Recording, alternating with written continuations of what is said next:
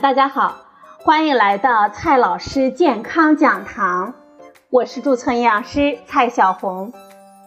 今天呢，蔡老师继续和朋友们讲营养、聊健康。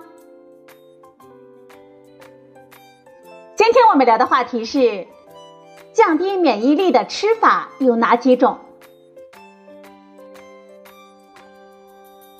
随着我们生活的水平越来越好。大家呢越来越重视自己的健康了，但是有些危害到我们身体抗病能力的错误饮食方式，很多朋友呢还没有意识到。今天呢，我们就聊这个话题。首先呢，先来看第一个我们错误的吃法：喜欢吃过瘾的咸味，那些特别诱人的美食佳肴。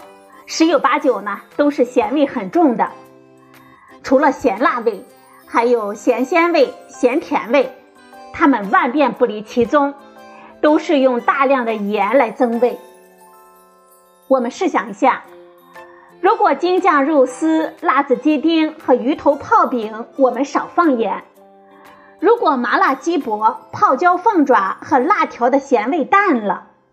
如果炸薯片和锅巴少了一半的咸味，我想啊，这些食物呢还会那么诱人吗？然而研究证明，多吃盐有害我们的免疫力。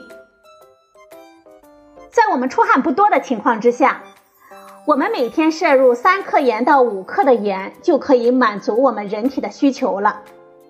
摄入过多的盐则可能有害我们的健康。所以，各国的营养学家一直宣传盐不过六，盐不过五。不过，此前的宣传呢，主要集中在血压控制方面，而近期的研究则发现，高盐饮食还会扰乱我们的肠道菌群，甚至对我们的免疫系统的功能也是有害的。近日，德国医学家的一项研究发现。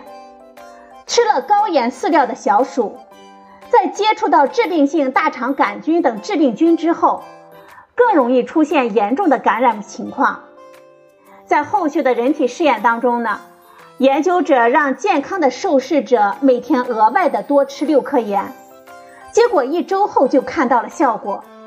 受试者的身体呢，出现了和试验小鼠类似的情况，中性粒细胞杀死细菌的能力明显的减弱了。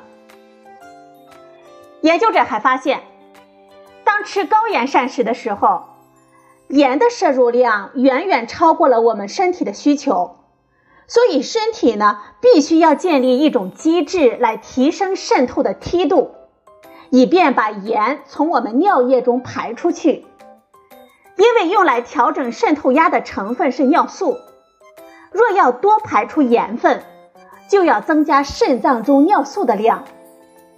然而，过多的尿素会降低中性粒细胞，这中性粒细胞呢，它是一种免疫细胞，属于白细胞的类别。中性粒细胞呢，它有抗菌的能力，而中性粒细胞的这种抗菌的作用，对于预防肾盂肾炎是非常重要的。简单的说，就是我们吃盐太多，会使中性粒细胞的抗菌能力变差。我们人体呢，就容易因为致病菌的侵袭而患上肾炎了。另一方面，身体要想排除掉多余的盐，就要调整与水盐代谢相关激素的水平，抑制醛固酮的合成，降低盐皮质激素的水平，这就会导致一些合成激素的前体在我们身体中积累。而这些前体具有糖皮质激素的活性，它们会干扰相关激素分泌的昼夜节奏，抑制我们全身的免疫功能，减少中性粒细胞的数量，降低它的抗菌作用。再来看第二个我们错误的吃法：迷恋甜食、甜饮料。多吃糖呢，有害我们的免疫力。这已经不是什么新闻了。今天我们所说的糖，是我们人工添加的糖，并不包括天然水果当中的糖。我们早就发现，血糖过度上升的糖尿病患者和血糖正常的人相比，身体的抗菌能力、抗病毒的能力均显著的下降，甚至患癌症的风险也会上升。而这些呢，都与他们的免疫系统功能的下降密切相关。美国的一项营养流行病学调查发现，喝甜饮料比较多的成年人，患哮喘和慢性支气管炎的风险都更大。而这些疾病呢，都意味着免疫系统的功能发生了紊乱。早前就有研究发现。吃过多的糖会降低中性粒细胞等白细胞的功能，使其对抗有害微生物的能力下降。而近期的多项研究表明，高糖饮食会扰乱肠道菌群，而肠道微生物的平衡与正常的免疫功能密切的相关。虽然吃米饭呢也会升高我们的血糖，但是吃甜食还有更多的害处。不但会降低我们饮食的营养素的密度，还会造成我们维生素和矿物质的缺乏，让我们的免疫系统的功能雪上加霜。再来看第三个错误的吃法，要么只吃蔬果，要么只吃肉蛋。蛋白质太少或者是太多呢，都会对我们的免疫力有害。蛋白质不但是抗体的主要原料，还是参与免疫应答的多种活性物质的主要原料。所以呢，当蛋白质的摄入不足的时候，我们身体的抗感染能力也会下降。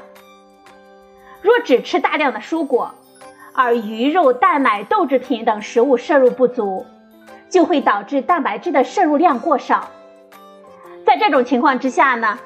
一旦淀粉类的主食摄入太少，蛋白质就会作为能量来源被消耗掉，不会发挥应有的营养作用。但是如果反过来，我们把鱼虾肉蛋当饭吃，同样呢也是不利于我们免疫系统发挥正常功能的。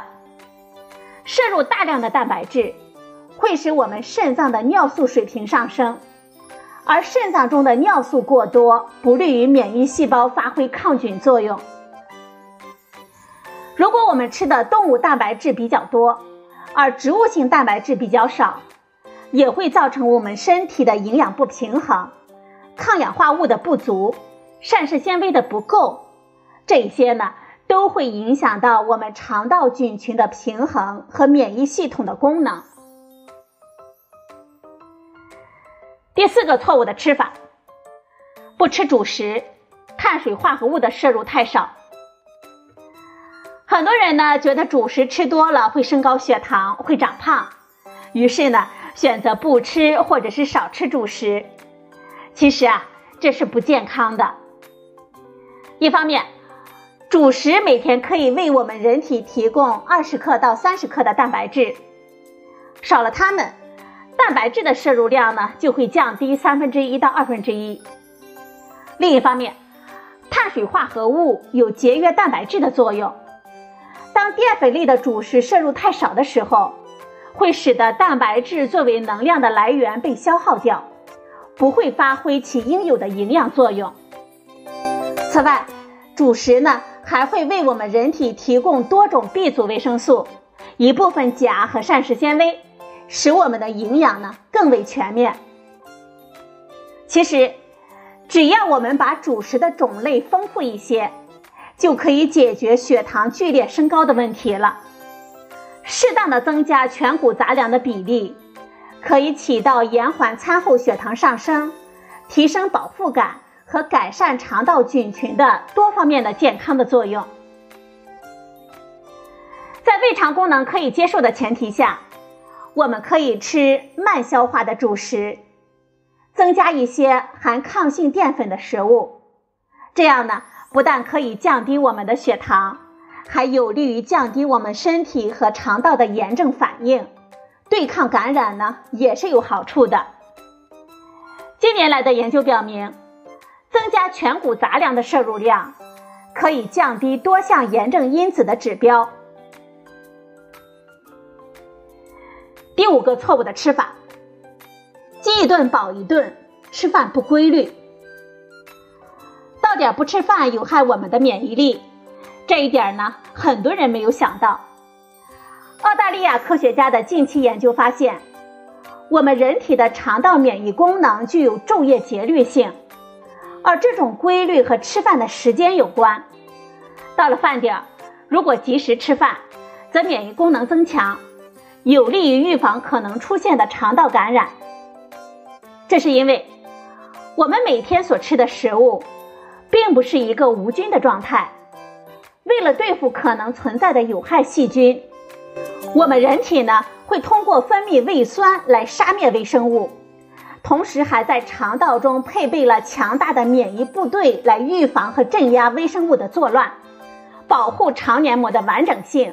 避免肠道发生炎症，而在我们不吃东西的时候，这些免疫部队就会保持一个低活性状态，无法对微生物的来袭做出准确的反应。倘若并无微生物来袭，一旦免疫细胞的活性升高，就有可能造成肠道的慢性炎症和自身的损伤。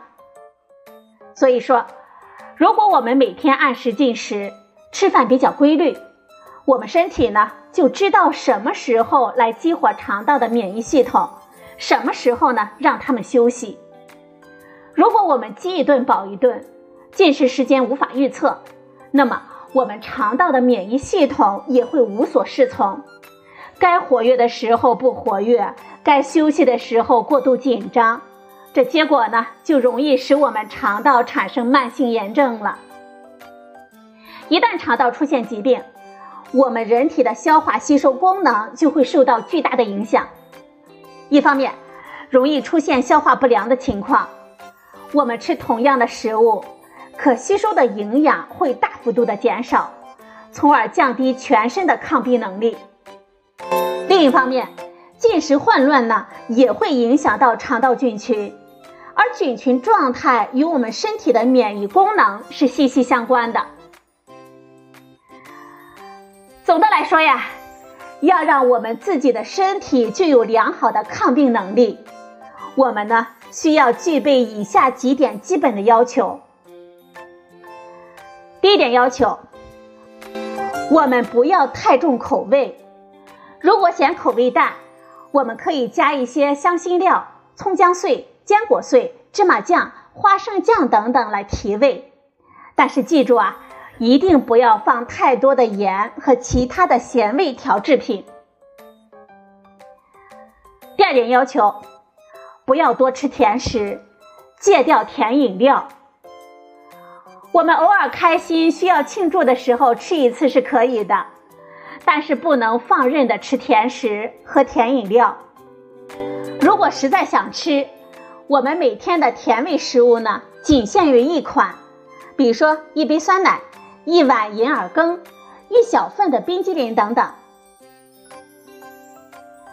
第三点要求，不要只用大量的蔬果来当饭。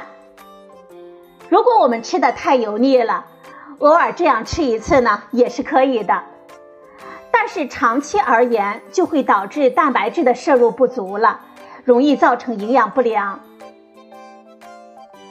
第四点要求。不要用大量的鱼肉海鲜来当饭吃，这样呢，不仅会增加我们胃肠道、肝脏、肾脏的负担，还会降低我们人体的免疫力。第五点要求，我们要正常吃碳水化合物，但是呢，要注意适当的增加一些全谷杂粮，来提供适量的抗性淀粉，有利于维持我们的免疫力。避免过度升高我们炎症反应。第六点要求，我们要按时吃饭，不要轻易忽略任何的一餐，也不要将进餐的时间呢推迟太久。如果要实行八小时进餐法，也要把营养吃够，形成新的进食规律。好了，朋友们，今天的节目呢就到这里。谢谢您的收听，我们明天再会。